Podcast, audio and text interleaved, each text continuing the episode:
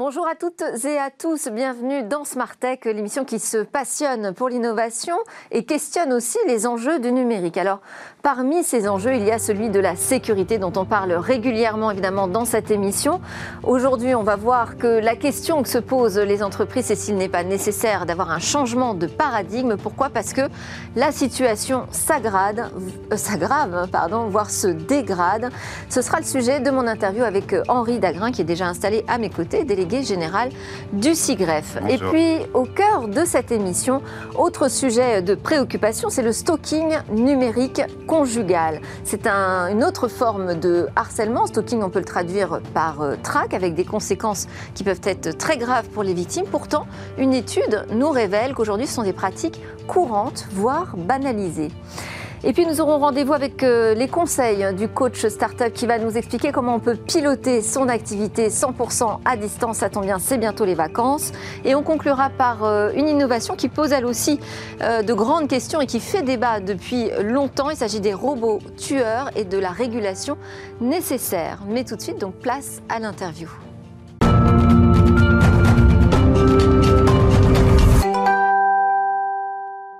Alors, sécurité numérique, a-t-on besoin de changer de paradigme? On en parle avec Henri Dagrin. Bonjour. Merci beaucoup euh, d'être venu en plateau. Je rappelle que vous êtes délégué général du CIGREF. C'est une association indépendante qui euh, est aujourd'hui euh, la plus importante en termes de représentation des responsables des systèmes d'information des grandes entreprises et des administrations publiques françaises. Et hier, vous aviez un webinaire, vous avez tenu un webinaire sur cette question de la sécurité numérique. Faut-il changer de paradigme? Enfin, c'est moi qui pose la question, mais je crois que vous, pour vous, c'est une affirmation. Absolument. Bonjour Delphine.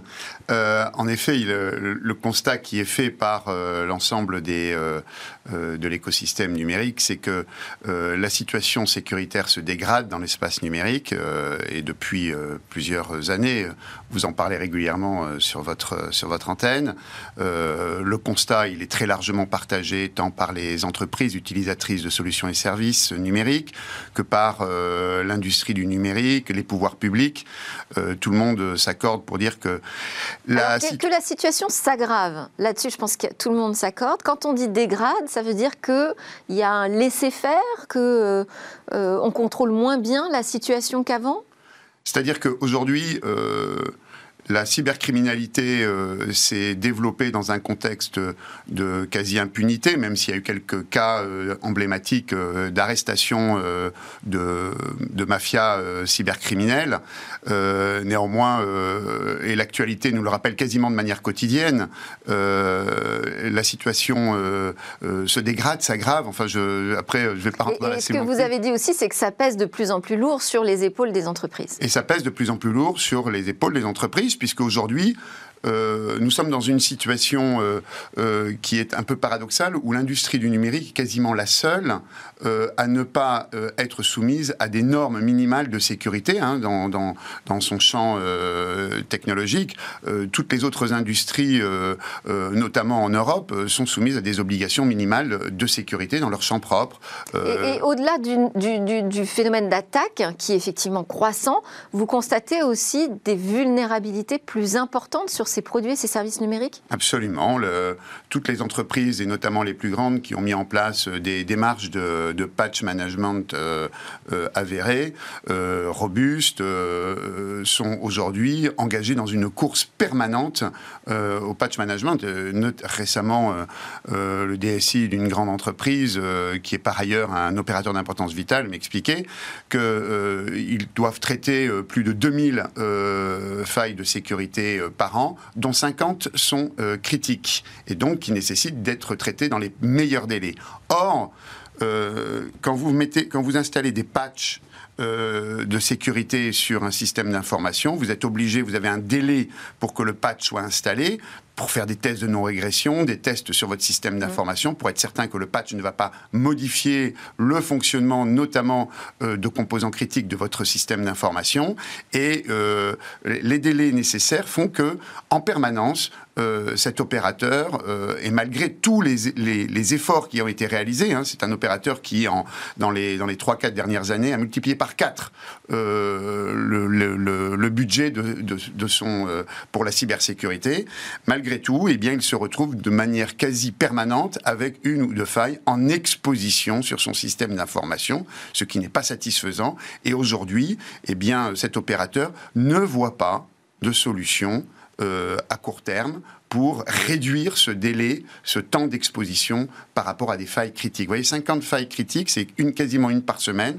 Un délai de 10 jours pour les installer et être certain que le patch va passer, ça fait une exposition permanente. Donc, il faut changer de paradigme. Il faut Alors, qu'est-ce que ça veut dire changer de paradigme? Eh bien, changer de paradigme, ça veut dire que euh, la sécurité numérique, nous, nous estimons qu'elle euh, repose sur quatre piliers. Il y a un pilier qui est celui de la cybersécurité, qui est absolument essentiel, sur lequel il faut effectivement renforcer les efforts. Et à cet égard, le plan euh, d'accélération euh, cyber présenté euh, en le, je crois le 18 février dernier par le président Emmanuel Macron est extrêmement bienvenu à cet égard.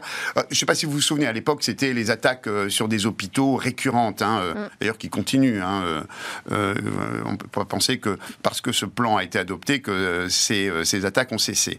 ça, c'est le premier pilier, celui de la cybersécurité. Il reste trois autres piliers qui conditionnent la sécurité numérique, c'est celui de la lutte contre la cybercriminalité. Et aujourd'hui, à l'évidence, les moyens en France et en Europe ne sont pas au rendez-vous pour lutter contre cette cybercriminalité, que ce soit les moyens de police ou de justice. Ils ne sont pas suffisants et il faut que les pouvoirs publics fassent un effort.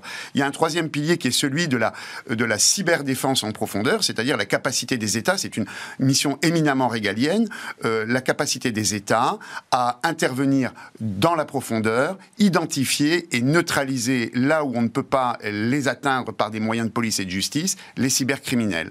Et enfin, il y a un quatrième pilier et sur lequel nous entendons mettre une certaine emphase, c'est celui de la sécurité par conception, la sécurité d'exploitation, la sécurité sur tout le cycle de vie des produits et des services numériques. Et aujourd'hui, eh bien, nous ne disposons pas de régulation de cette sécurité. Et je le répète, euh, l'industrie du numérique. Ça, concrètement, ça, ça, passerait par quoi concrètement? Ça passerait par des obligations, des obligations. Euh, de sécurité euh, par défaut, des obligations donc de suivi sur tout le cycle de vie du produit. Et sinon quoi? Des amendes? Ah bah, après, c'est au régulateur d'en décider, hein, euh, bien sûr. Mais regardez, euh, quand, vous, quand, vous, euh, quand vous fabriquez des, automobiles, hein, vous avez un service des mines qui vérifie que votre, le, véhicule, le véhicule que vous souhaitez mettre sur le marché eh bien, répond à des normes minimales de sécurité pour la sécurité des passagers. De la même manière, ce que nous souhaitons, c'est que l'industrie du numérique Peut-être la difficulté, c'est comment on s'assure véritablement que c'est un produit ou un service sécurisé eh bien, euh, il faut développer euh, toute une, tout un ensemble de services autour euh, de la certification de normes minimales de sécurité dans Et ça, Vous travaillez avec l'agence, avec l'ANSI, l'agence nationale de sécurité française. Déjà avec l'ANSI, on y travaille au niveau européen également. On y travaille avec Numéum, hein, qui est, je le rappelle, l'association qui représente l'industrie du numérique en France, issue de la fusion entre Syntec Numérique et Tech in France. Et d'ailleurs, hier, lors de ce euh, webinaire que nous avons organisé, nous l'avons organisé avec Numéum, justement, et l'ANSI intervenait. Et nous avons organisé ce séminaire pour une raison euh, très, très simple, c'est que le 11 février 2021, euh, l'OCDE a publié un, un rapport qui, qui résonnait particulièrement avec notre propre préoccupation sur le renforcement de la sécurité des produits et des services numériques. Et nous avions demandé aux porteurs de ce rapport, hein, le CDE, qui sont d'ailleurs deux Français, euh, messieurs Laurent Bernat et Guylaine Salins, euh, de venir nous présenter leurs travaux. Ce rapport propose un ensemble, euh, c'est la boîte à outils des politiques publiques qui peuvent être mises en œuvre pour réguler cette sécurité par défaut, cette sécurité par conception, cette sécurité d'exploitation et sur tout le cycle de vie des produits et des services. alors qu'est-ce qu'il est devenu ce rapport de l'OCDE Alors ce rapport de l'OCDE, euh, d'abord il a été publié. Il faut rappeler que l'OCDE, c'est un organisme intergouvernemental et qui réunit euh, euh, une, quarantaine de, une quarantaine d'États qui sont partis de, de l'OCDE Et donc, ce sont ces États, euh, eh bien, alors ce texte n'a pas une valeur euh, juridique de mise en œuvre, mais il a une valeur euh, pour. C'est un outil de travail, c'est ça C'est un outil de travail pour les États, pour développer ces politiques publiques en faveur du renforcement de la sécurité des produits et, des services. Et il faut nécessairement penser à l'échelle européenne. Absolument. Mais est-ce suffisant? Alors, c'est un petit peu, vous voyez, de la même manière que le RGPD, euh, le règlement général sur la protection des données à caractère personnel, c'est un règlement européen, mais qui aujourd'hui, on le voit, a une portée mondiale puisque des opérateurs d'autres continents s'en sont saisis. Et de, par ailleurs, le RGPD fait école euh, dans de nombreux pays à travers la planète hein, pour réguler justement cette protection des données à caractère personnel. Nous pensons que, à minima, une régulation de la sécurité par conception et de la sécurité d'exploitation des produits et des services établie en Europe aura des effets euh, à l'échelle de la planète. Parce qu'évidemment, il, ne s'agit pas, à travers ce type de régulation, d'avoir, de mettre en place des politiques protectionnistes pour évincer euh, les opérateurs venant d'autres continents. Mais en revanche, de leur rappeler que quand on, quand on intervient en Europe, quand on intervient sur le marché européen, eh bien, on respecte ces règles. Et c'est ce type de règles que nous souhaiterions voir euh, se développer dans les années qui viennent. Et ça sera très compliqué. Que, tout l'écosystème adhère aussi et euh, que vous puissiez travailler tous ensemble. Merci beaucoup Henri Dagrin. Je rappelle que donc vous êtes délégué général du CIGREF. C'était euh, un premier sujet euh, sécuritaire en matière cyber. On va enchaîner avec un talk qui adresse aussi une préoccupation sécuritaire. Il s'agit du stalking conjugal.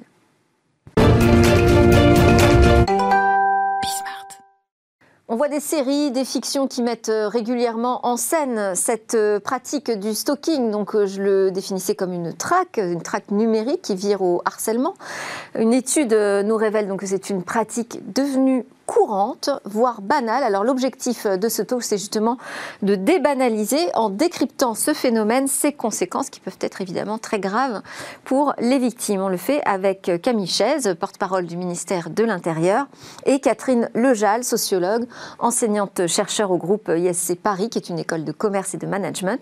Et vous êtes spécialiste dans l'adoption du numérique et des comportements des internautes. Alors, cette étude, donc, qui a été euh, commandée par Norton LifeLock, qui est un spécialiste de la cybersécurité très grand public, elle dévoile donc euh, des résultats sur les comportements de harcèlement en ligne et on découvre que plus de la moitié des 18-39 ans admettent avoir stocké en ligne leur ex ou leur partenaire actuel, à leur insu bien évidemment. C'est le premier enseignement euh, de cette étude? Oui, tout à fait. Et j'ai beaucoup aimé votre introduction de dire avant, on le voyait beaucoup dans la fiction. Et là, on découvre que c'est une réalité dans les comportements. 61% des moins de 40 ans ont euh, stalker une ex ou, euh, ou, leur partenaire actuel. Donc ça, c'est une première étape, c'est dans les comportements. Et la deuxième résultat, c'est que 52% le cautionnent, trouvent que c'est tout à fait légitime de le faire. Donc on pourrait déjà imaginer, c'est une pratique, voilà, c'est une pratique, mais on le fait, on a un petit peu honte, on, voilà, mais, mais et là, non, c'est euh, c'est cautionné, c'est légitime. Est-ce que, est que, je vais me faire un peu l'avocate du diable pour qu'on puisse euh, vraiment euh, débattre sur ce sujet et en comprendre tous les enjeux Est-ce que c'est pas finalement aussi lié au fait qu'on a euh, démystifié notre vie privée? Finalement, on s'expose tous dans le monde numérique et c'est un peu le revers de la médaille. Tout à fait. Et vous avez tout à fait raison de dire, en fait, il y a un paradigme dans notre société, c'est transparence et pas d'engagement. les opérateurs disent pas d'engagement. Et et dans la réalité, eh ben en fait, dans une relation de couple, euh, cette transparence et euh, ce pas d'engagement, la liberté, ça se heurte à la réalité. C'est pas si facile à vivre euh, au quotidien.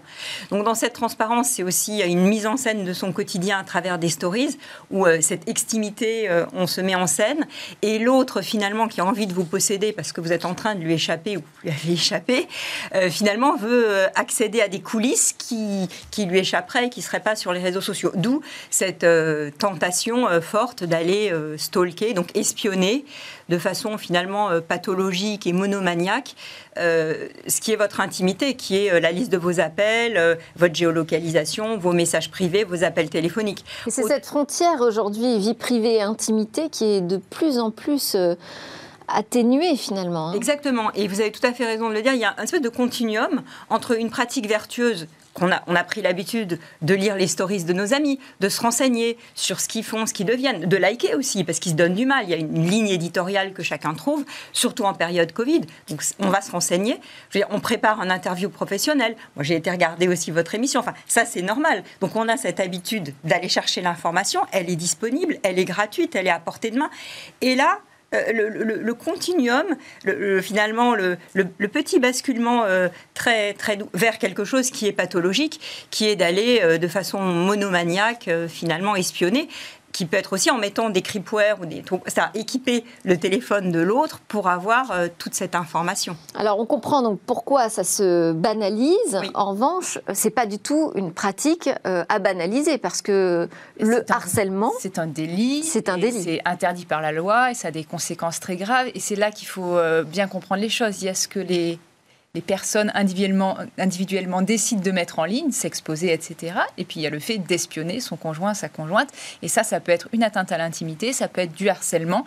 Euh, et ça, c'est répréhensible par la loi. Moi, je suis aussi étonnée. Quelles sont les caractéristiques Comment on reconnaît euh, ou comment on définit ce qui s'appelle le harcèlement conjugal? Le, harcèlement euh, au sein du couple, parce que c'est pas forcément son époux, son épouse. Hein, c'est dès qu'il y a, dès lors qu'il y a un lien amoureux ou intime qui a été créé. Donc ça va ça va assez loin euh, dans, les liens. Euh, il y a harcèlement dès lors qu'il y a répétition et répétition qui a des conséquences physiques, psychologiques. Il faut voir l'état dans lequel certaines victimes euh, sont, état d'anxiété, troubles du sommeil, déstructuration aussi de la vie personnelle. Ça a des conséquences extrêmement lourdes sur les victimes quand elles l'apprennent ou quand elles ont des soupçons d'être ainsi euh, espionnées ou d'être suivies ou de recevoir sans cesse des cadeaux, parce que ça peut prendre des formes très très diverses. Euh, ça pousse parfois même au suicide de certaines victimes. Donc on est sur des faits extrêmement graves. Après, la caractérisation en termes pénal, ça va dépendre. Est-ce que c'est de l'atteinte à l'intimité? Est-ce que c'est du harcèlement? Ça, c'est euh, les officiers de police fait partie aujourd'hui des, types de harcèlement qui sont identifiés, le stalking en ligne? Oui, on l'identifie, on, on lutte contre, mais je suis, comme vous, moi aussi étonnée d'une certaine forme de banalisation ou d'acceptation finalement euh, sociétale. Il y a mm. des hommes, parce que c'est principalement les, les hommes malgré tout euh, qui, qui, qui, suivent ainsi, euh, qui espionnent ainsi leur conjointe ex-conjointe. certains hommes en parlent très librement autour d'eux sans même se rendre compte eux-mêmes qu'ils sont dans l'illégalité, sans même parfois que les victimes s'en rendent compte. donc on est là sur, sur un travail vraiment sociétal aussi à mener pour rappeler aux gens que c'est interdit, que ça a des conséquences lourdes en termes pénals, mais surtout sur les victimes. Alors, qui espionne qui Justement, on parle là du couple, plutôt les hommes. Euh, qu'est-ce qu'on sait à ce sujet? Effectivement, effectivement, il y a deux choses. D'abord, il y a une relation euh, intime qui existait. Il y avait une relation euh, amoureuse ou peut-être dans la sphère professionnelle, un lien hiérarchique.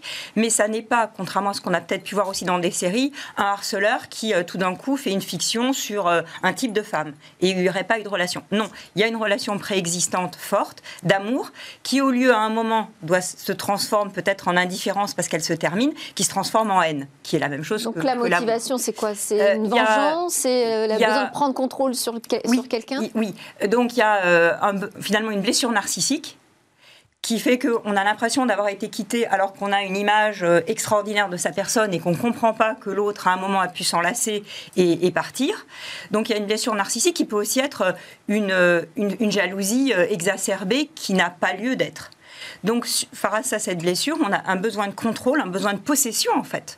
Et donc, de tout savoir, d'expurger la totalité des informations, même si l'autre met beaucoup d'informations sur les réseaux sociaux, ça suffit pas.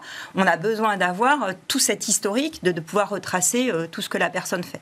Et la deuxième, deuxième enseignement, c'est que le phénomène est effectivement genré. Ça concerne beaucoup plus le stalker et euh, le doublement dans, les, dans, les, proportions. On a le double d'hommes par rapport euh, aux femmes, et c'est plutôt des moins de 40 ans. Parce qu'il y a quand même une agilité à pouvoir se servir. Ce que j'allais dire, c'est générationnel parce que c'est lié à euh, euh, la pratique des réseaux sociaux. Oui, tout à fait, tout à fait. Et, c'est aussi cette facilité d'avoir les informations, d'avoir les outils gratuits à portée de main et d'avoir déjà cette habitude qui fait que les gens vont assez facilement glisser vers ça. Est-ce qu'il y a aussi des différences sociales? Non, non. Alors qu'avant, il aurait fallu embaucher un détective privé. Enfin, on voyait bien que ça avait un certain coût. Mm. C'est quelque chose qui a toujours existé. Hein. Euh, on voyait bien dans des séries, les gens font les poches, euh, l'homme rentre à la maison. Alors c'était plus féminin finalement. On fait les poches, on regarde les facturettes de, de cartes bleues. Il faut se dire qu'aujourd'hui, on est dans un monde où il y a des traces partout. Que ça soit euh, le GPS dans la voiture où vous regardez les dernières destinations vous avez cette information, le relevé de carte bancaire. on a des traces partout, dans l'entreprise aussi. Mm. Et euh, ces traces, bah, finalement, euh, elles sont générées automatiquement et là, elles sont utilisées euh, à mauvais escient. On est vraiment sur une, certaine forme en fait de, violence conjugale, on le voit bien, euh, et c'est pour ça qu'il faut bien nommer les choses. On est sur euh, une, vraie violence, alors qui n'est pas physique, donc qui est plus immatérielle, qui est plus dur aussi à caractériser, qui est plus dur euh, à nommer, mais on est bien sur quelque chose qui, vient détruire finalement dans son dans son de ce qui est le plus intime la personne. Et donc c'est important, je pense, de, beaucoup en parler. Et toute la difficulté, c'est celle que vous évoquez, c'est que ces outils sont facilement accessibles. Donc il suffit voilà de les utiliser. Euh, ils sont disponibles. On pense euh, pas nécessairement que ce qu'on fait euh, est illégal. On sent bien que c'est pas tout à fait normal et que c'est soit un peu honteux, soit, soit inacceptable. Mais beaucoup de personnes n'imaginent pas l'illégalité, n'imaginent surtout pas les conséquences que ça peut avoir sur les personnes. Est-ce que c'est connu des commissariats? Est-ce que si on va aujourd'hui se présenter pour porter plainte finalement pour dire voilà moi je suis stocké par mon mari Est-ce que ça va être euh, entendu, pris en compte On en parle de, de, plus en plus. Après, je ne vais pas vous mentir, nos officiers de police judiciaire sur le terrain, des fois, ne connaissent pas tous les termes ah techniques. Euh, il y a aussi chez nous des questions générationnelles. Hein. Nos policiers et nos gendarmes n'utilisent pas, euh, pour certains, tous ces réseaux sociaux. donc, on a un gros travail toujours de, pédagogie, de formation, d'information de nos agents. mais, mais oui, cette forme de harcèlement, on en parle beaucoup dans les commissariats et dans les brigades de gendarmerie. et donc, quand une victime se se présente, on ne refuse pas sa plainte, quelle qu'elle soit, on prend cette plainte. Euh, après, euh, il faut trouver des éléments de preuve. C'est ce que j'allais dire. Euh, à apporter. Quelle est la démarche qui est recommandée dans, dans ce type de, de, harcèlement en ligne? Donc porter plainte ou pas au commissariat ou aller, ou aller peut-être, je sais pas, sur le site cybermalveillance par exemple. Alors sur le site cybermalveillance, tout à fait, vous avez raison d'en parler. Il y, a, il y a beaucoup d'informations de prévention. Nous, on est vraiment dans une démarche judiciaire, donc il va falloir amener des éléments de preuve, donc des éléments de téléchargement des éléments euh, qui, euh, dans la procédure judiciaire, vont montrer ou vont prouver euh, qu'il y a ce harcèlement, cette atteinte à l'intimité. et c'est pour ça que la caractérisation est, importante et que, au final, les procédures, je ne peux pas vous dire à l'avance ce que risque l'auteur parce que ça va dépendre de cette caractérisation-là.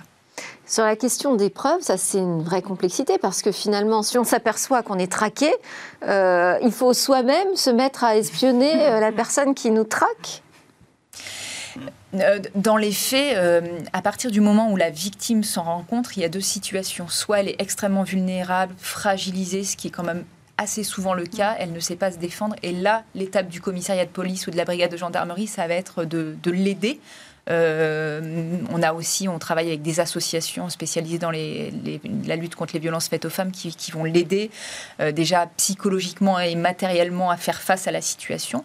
Euh, l'autre solution, c'est une femme qui s'en rend compte, qui est suffisamment armée et qui va décider de, se, battre judiciairement et qui là effectivement va essayer de trouver des éléments de preuve pour apporter au dossier et la judiciarisation dans ce cas-là sera beaucoup plus simple. Et la preuve numérique c'est un sujet très compliqué aussi. Et, nous, on travaille sur la base de preuves, ce qui est, ce qui est tout à fait rassurant euh, quand même. Euh, mais voilà, quand vous êtes sur euh, une victime qui est très déstabilisée et qui est elle-même extrêmement fragile, on ne peut pas lui demander à elle de chercher ces éléments de preuve. Ce n'est pas, pas comme ça que ça fonctionne. Vous, avez parlé de ce, glissement assez facile finalement, on a l'impression, hein, entre euh, des usages euh, tout à fait euh, autorisés et même encouragés, je dirais, par les grandes plateformes de, sociales, et ce glissement vers une pratique illégale qui tourne à, qui tourne à la traque. Qu'est-ce qu'on peut faire pour alerter, informer. Alors, on peut faire cette émission, mais ça ne va pas suffire, malheureusement. Euh, qu'est-ce qu'on peut faire, vous, ce que vous enseignez, par exemple, auprès de, euh, des, jeunes en école de commerce et de management? Comment on peut les alerter sur euh, ce glissement? Alors effectivement, il y a, plusieurs, euh, plusieurs choses.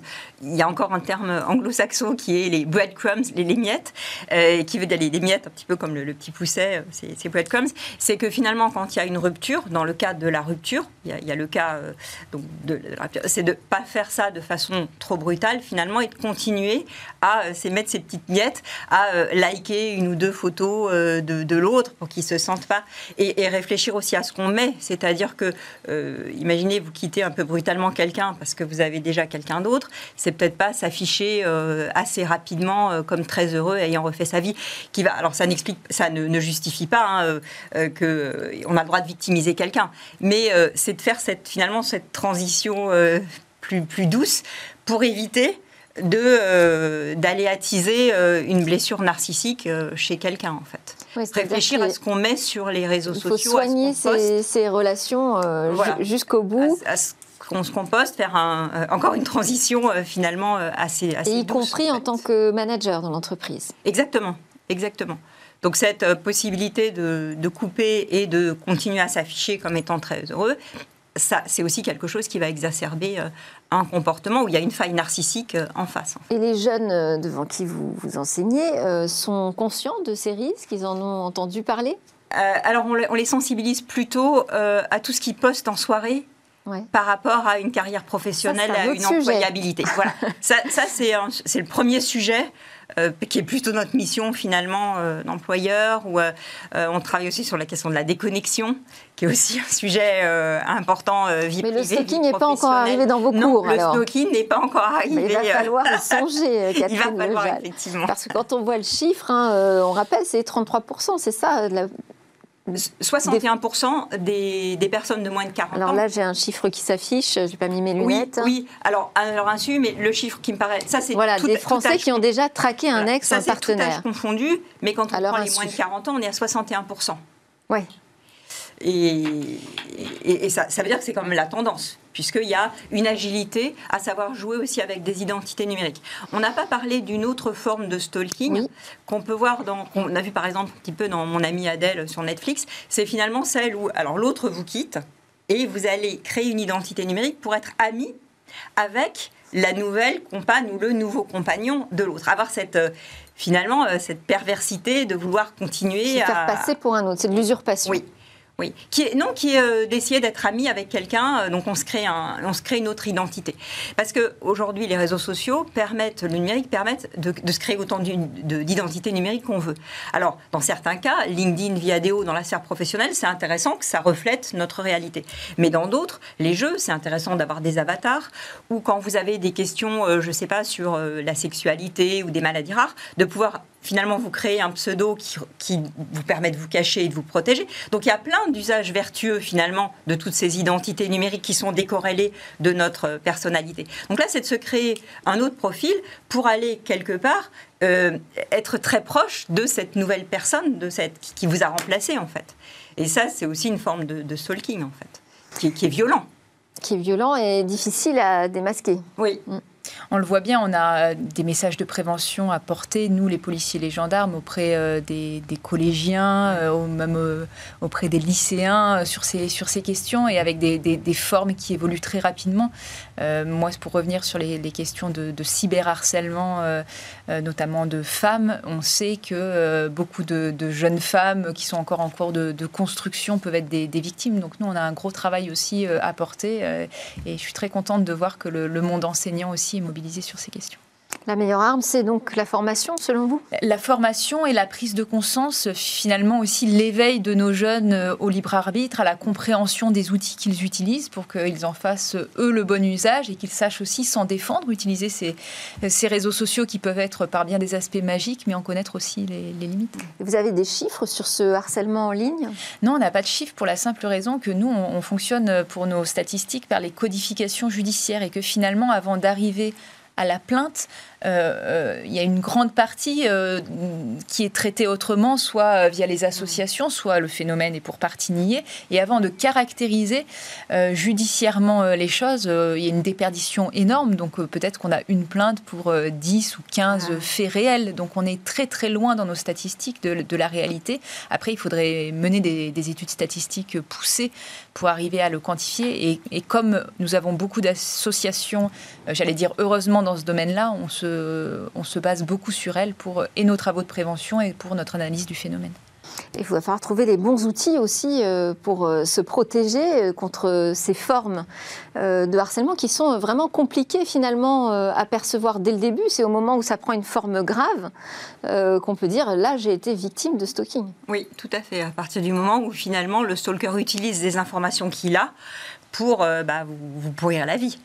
Mais c'est aussi une partie. Ça veut dire que notre protection, c'est de prendre les devants aussi. C'est une pression continue et insupportable. Prendre les devants, c'est-à-dire et euh, peut-être moins s'exposer euh, numériquement, peut-être soigner davantage ses euh, relations, mais il y a aussi des moyens technologiques aujourd'hui de protéger ses accès à ses comptes. Oui, déjà mettre des mots de passe. Alors, on a regardé plutôt la partie rupture, mais il y a la partie où finalement les gens vivent encore ensemble et il y a cette suspicion de finalement d'infidélité. Donc l'autre peut placé. Et on a des chiffres quand même, euh, quand autant de gens arrivent à, installer un creepware un, bah, c'est déjà de mettre des mots de passe, en fait. Si nos comptes, nos portables, etc., vous allez aux toilettes, vous allez prendre une douche, votre portable immédiatement, bah, il, est, il, se met en mode euh, fermé ça évite aussi euh, des mots de passe et pas euh, pas le même mot de passe pour tous ces pour tous ces réseaux euh, sociaux. Alors ça justement, ce sera un sujet qu'on va aborder dans Smartech cette semaine sur ces outils pour apprendre à se protéger aussi, prendre les devants. Merci beaucoup pour ce débat, Camille Chesse, porte-parole du ministère de l'Intérieur, et Catherine Lejal, donc sociologue et chercheur au groupe ISC Paris. Voilà, j'espère qu'on aura réussi à débanaliser euh, au moins cette euh, pratique de stalking en ligne. Juste après la pause, on retrouve euh, le coach startup pour ses conseils.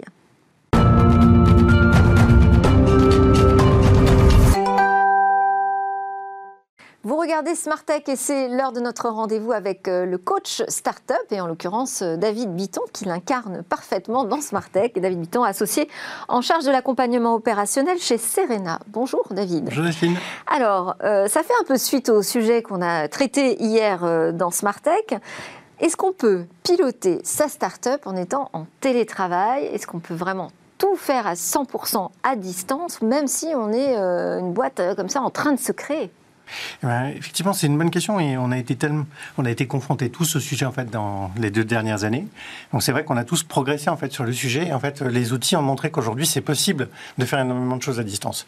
Euh, Donc on peut vraiment tout faire à 100% à distance selon vous, David? Je, je vais peut-être mettre une petite réserve sur le tout début qui est vraiment effectivement la, création de la société où généralement on est, euh, on est deux, trois personnes peut-être avoir l'idée en fait qui va faire concrétiser, c'est-à-dire qu'il y a un mélange de marketing, de vente et de tech ou de produits. Et donc on imagine le produit en fait ensemble et ensuite on a envie de dérouler. C'est quand même plus simple, j'ai l'impression, si on connaît ces gens-là. Même si après on n'est pas dans la même ville, mais qu'on on a déjà travaillé ensemble, qu'il y a déjà une certaine forme de, de confiance, pardon, ou qu'on a, on a déjà échangé avec eux, je trouve que c'est plus simple. Mais après, une fois C'est-à-dire au moins trouver son socle, l'associer, il faut au moins l'avoir rencontré. C'est en fait ce que je pense. c'est peut-être possible de faire sans, et peut-être qu'il existe des contre-exemples, mais moi je trouve que ça, ça me paraît plus simple dans ce sens-là, parce qu'on a quand même besoin d'avoir euh, quelques piliers en fait dans l'entreprise qui vont ensuite porter les, autres collaborateurs qu'on va recruter. Et euh, oui, après, je pense que tout peut se faire vraiment à distance aujourd'hui. Alors, donc, on a, on a les bons outils aujourd'hui pour piloter sa société à distance Exactement. En fait, euh, aujourd'hui, il existe vraiment tout pour collaborer à distance.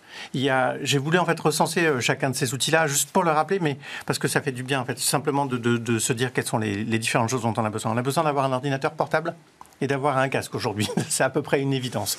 Mais quand on recrute des collaborateurs à distance, il ne faut pas oublier en fait qu'il va falloir leur envoyer en fait ce matériel. Vous pouvez faire du recrutement à distance, mais en fait il faut aussi leur envoyer le matériel pour qu'ils puissent collaborer à distance. Donc avoir un ordinateur portable, avoir un micro casque, avoir un, même un kit de bienvenue, etc. Ça fait partie des choses aujourd'hui en fait qu'il faut savoir gérer quand on va vouloir recruter des collaborateurs à distance. On a besoin d'avoir un, un, disque dur partagé parce qu'on va pouvoir stocker des choses dessus et on va pouvoir effectivement échanger des ressources et donc travailler à distance. Aujourd'hui Google Google, Microsoft, Dropbox. Ce que j'allais dire, c'est pas forcément un disque dur, mais enfin, c'est un espace de stockage. C'est ça, c'est exactement ça. C'est un espace de euh, stockage partagé. dématérialisé. Oui, oui, bien sûr, effectivement. Il il est bien entendu dématérialisé. Et euh, il est dans le cloud et c'est lui qui va nous permettre de partager en fait les documents et donc d'échanger en fait sur les, les sujets sur lesquels on travaille. Il y a besoin, bien entendu, on a tous un email aujourd'hui, on a tous un agenda partagé, mais il y a aussi besoin d'avoir une solution de messaging qui va permettre en fait de communiquer dans l'instantanéité, mais sans pour autant empiéter sur la vie perso. Et donc, on va garder les SMS pour la vie perso, mais on va utiliser un Slack ou Hangout ou Teams, en fait, pour pouvoir faire la même chose, mais dans l'univers professionnel. Et donc, permettre de cloisonner, là encore, le, pro et le perso en disant, bah, en fait, jusqu'à 19h, en fait, c'est possible. Et ensuite, euh, moi, je suis en pause, etc. Quoi. Ça, ça, fait partie des choses qui importantes. Bien sûr, les solutions de conférence, de conférence on a tous utilisé euh, Google Meet, Zoom, Teams qui permettent de faire ça. Il y en a d'autres des solutions. Et puis surtout, un, un outil en fait, qui va permettre de collaborer et de gérer des projets à distance. Vous avez peut-être entendu parler de Trello. Oui, tout Ou à fait. Moi, je Notion. travaille avec d'ailleurs. Ouais, Voilà, ça fait partie des, des outils aujourd'hui qu'on utilise tous et qui vont permettre de collaborer autour d'un projet en fait ensemble et donc d'inviter des gens, de les associer, de partager des ressources, etc. Avec cet univers de travail, ah oui, un dernier en fait que, auquel j'ai pensé, c'est tout ce qui va permettre de signer à distance.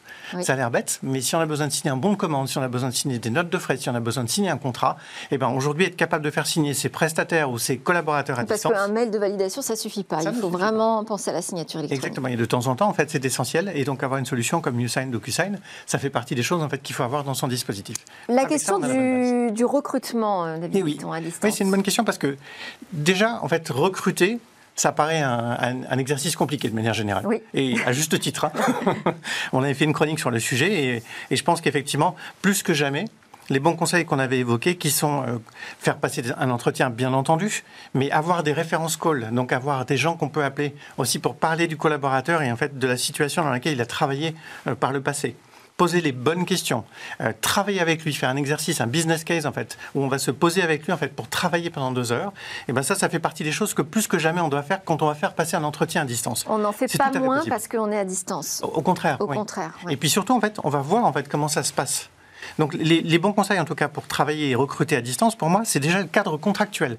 Aujourd'hui, vous pouvez recruter des collaborateurs partout en France, et ça, je dis, je dirais pas c'est c'est la partie la plus simple, mais j'ai des, sociétés dans le portefeuille de Serena, Serena qui ont des collaborateurs euh, partout en Europe, partout dans le monde. Et alors là, comment on organise ce travail? Eh ben, effectivement, alors là encore, il y, a, il y a des outils, et puis surtout, en fait, il y a des rituels à mettre en place. C'est-à-dire que plus que jamais, euh, d'avoir des entretiens one-to-one avec les collaborateurs qui nous sont directement attachés et avoir ce rituel-là qu'on va faire toutes les semaines, c'est un sujet important. Avoir quelques grands-messes, et donc avoir des moments où on réunit les collaborateurs et on va pouvoir travailler, je trouve là aussi que c'est fondamentalement euh, important dans ces moments-là parce que on va, on va permettre de diffuser en fait l'information en fait qui ne s'échange pas autour de la machine à café ou qui ne s'échange pas dans la salle dans laquelle on est. Donc avoir des moments même de- d'échanges conviviaux. Euh, on, a, on a tous fait des apéros Zoom Oui. ou avec d'autres solutions. En fait, ça fait partie des rituels aujourd'hui en fait, qui sont essentiels et qui vont permettre de collaborer à distance. Des, des choses bêtes, mais des réunions de 55 minutes. Si par défaut, en fait, le créneau que vous bloquez, c'est 55 minutes et pas une heure, bah, ça va permettre d'avoir les 5 minutes en fait, de respiration dont on a besoin pour pouvoir euh, faire une pause technique, pour pouvoir échanger un mail, répondre à des SMS, etc. Et donc de pouvoir avoir quelques moments dans la journée. Donc il y a des petites choses clés à Parce que faire. ça, c'est vraiment exténuant quand même, hein, l'enchaînement de réunions en visio. Oui, oui, c'est effectivement c'est épuisant. Déjà physiquement, c'est épuisant en présentiel, mais alors en ça. visio, c'est pire. Avant visio, c'est pire. Et comment on travaille autour du concept de l'adhésion collective sur un projet, euh, surtout quand on est une start-up, on lance son activité, c'est très important ça. Oui, mais complètement. Et c'est pour ça qu'en fait, je pense qu'on peut vraiment travailler à distance aujourd'hui grâce aux outils, grâce aux rituels. Et ces rituels qui marchent en fait dans l'entreprise, ils fonctionnent parfaitement en fait quand on est à distance. Mais dans le 100% télétravail, je pense quand même qu'on doit, doit garder des moments où en fait on va être en présentiel. Il va y avoir des, choses aussi, de- des kits. Je parlais de Welcome Kit tout à l'heure, en fait, envoyer un mug, envoyer en fait un t-shirt, envoyer des choses, etc. En fait, quand on va accueillir un collaborateur. Euh, je vais citer l'exemple de DataIQ, qui est aussi une boîte du portefeuille, qui fait venir l'ensemble de ses collaborateurs de partout dans le monde. Quand ils les recrutent, ils les font venir au siège à Paris. En fait, simplement pour leur montrer que c'est là que tout a démarré. Et puis faire des éléments sur l'histoire, où en fait les fondateurs vont venir passer un peu de temps en fait avec les collaborateurs qui rejoignent la société. Et on, on va donc parler de l'histoire, on va de la société, parler des valeurs de la société. On va former les collaborateurs au siège en présentiel. Et donc, on va faire quelques moments de vie sympas comme ça, qu'on partage, qui vont permettre de créer des liens avec ceux avec lesquels on va travailler ensuite. Donc, d'avoir ces moments qui existent, qui permettent de se réunir. C'est le retour des séminaires finalement. Exactement. Très bien. Merci beaucoup, David Bitton, pour euh, vos conseils euh, qui sont précieux à cette, euh, en cette période estivale. C'est possible. Et je rappelle, donc, vous êtes associé en charge de l'accompagnement opérationnel chez Serena. Alors à suivre, euh, c'est notre rendez-vous avec l'innovation. Demain, des robots tueurs, peut-être trop autonomes. Ce sera le sujet qu'on va aborder avec Cécilia Sévry.